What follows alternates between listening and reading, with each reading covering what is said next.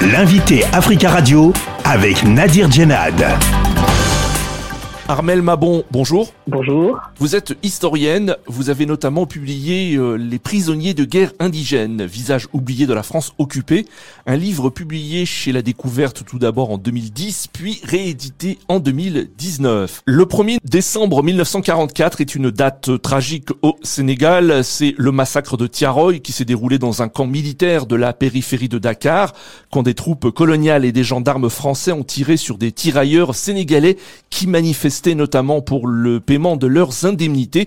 Euh, que s'est-il passé exactement? Alors, il faut savoir qu'il y a un récit officiel qu'on trouve dans les archives consultables, c'est-à-dire euh, euh, on peut on peut lire que c'est une mutinerie, une rébellion armée, que ce sont des mutins qui ont tiré les premiers et que la répression sanglante était inévitable. Et donc le bilan officiel fait état de 35 morts, 35 blessés et donc c'est 34 tirailleurs qui ont été condamnés. Ça, c'est le récit qu'on peut voir dans les archives consultables, que ce soit au Sénégal ou en France. Il n'y a jamais eu de mutinerie, il n'y a jamais eu de rébellion armée.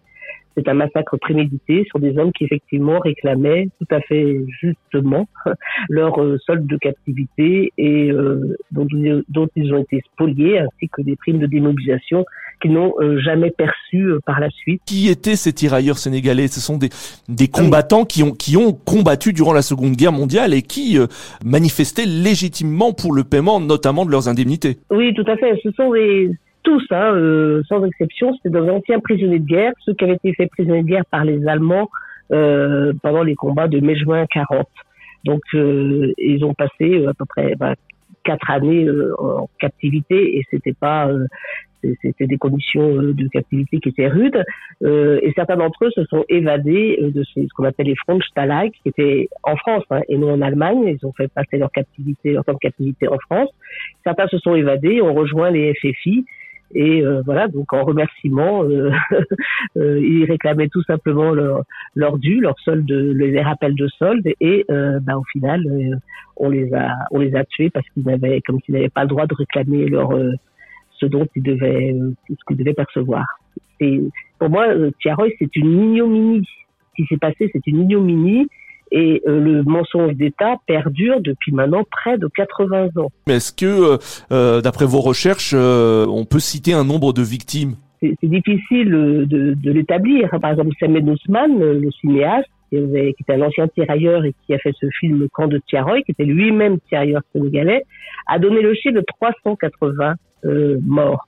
Euh, à Tiaroy. Donc, lui, il a pu avoir des accès à des survivants, à des témoins euh, moi, je ne travaille que sur les archives. J'ai malheureusement pas de, de, de témoin direct, sauf un fils quand même qui s'appelle Biram Sangor, qui euh, voilà, qui, qui, qui, nous aide aussi beaucoup à, à chercher cette vérité. Et euh, voilà, donc je pense que c'est de l'ordre de, de, cette, de ce bilan effroyable. Et c'est sans doute parce que ce bilan est énorme que euh, la France euh, bah, retient euh, retient ces informations et et veut pas voilà encore en 2022 quoi. C'est assez assez effrayant de voir que euh, aujourd'hui encore, il y a une obstruction à la manifestation de la vérité.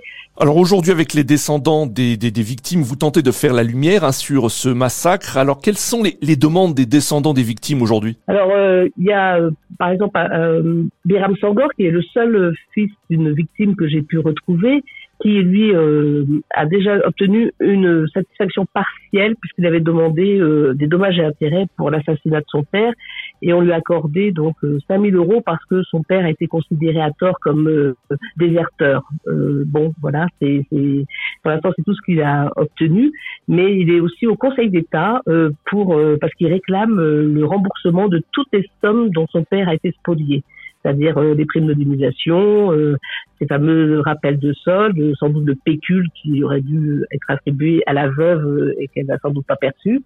Et donc il est au Conseil d'État, il a, été son pouvoir a été admis au Conseil d'État, ce qui est une excellente nouvelle.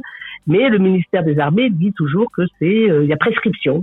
il aurait dû demander cela en 1958, par exemple, comme date. mais nous on dit qu'il n'y a pas prescription puisqu'on est toujours sous le régime du mensonge d'État il y a un fils de rescapé aussi, Djibilou Kouré, qui euh, réclame des soldes que son père n'a pas perçus. Et son père, c'était un résistant, il s'était évadé, avait rejoint les FFI.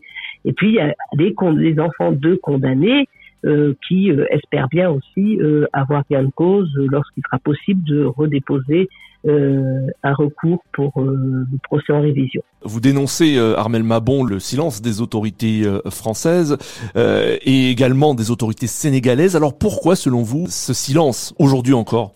Bah, je crois qu'on est un peu dans le règne de la France-Afrique. Hein. Euh, en tout cas, pour le Sénégal, il semblerait que tant que le président de la République euh, du côté de la France euh, ne donne pas son feu vert, Macky Sall ne bougera pas. C'est terrible. Hein. alors que c'est vrai que les autres pays, comme le Mali, comme la Guinée, le Burkina Faso, tous pourraient demander à ce qu'il y ait l'exhumation des corps, puisqu'il y a des ressortissants de tous ces pays. Armel Mabon, merci beaucoup d'avoir répondu à nos questions. Je vous en prie. Merci à vous. Je rappelle que vous êtes historienne et vous avez euh, publié notamment Les prisonniers de guerre indigène, visage oublié de la France occupée chez la découverte en 2010 et réédité en 2019.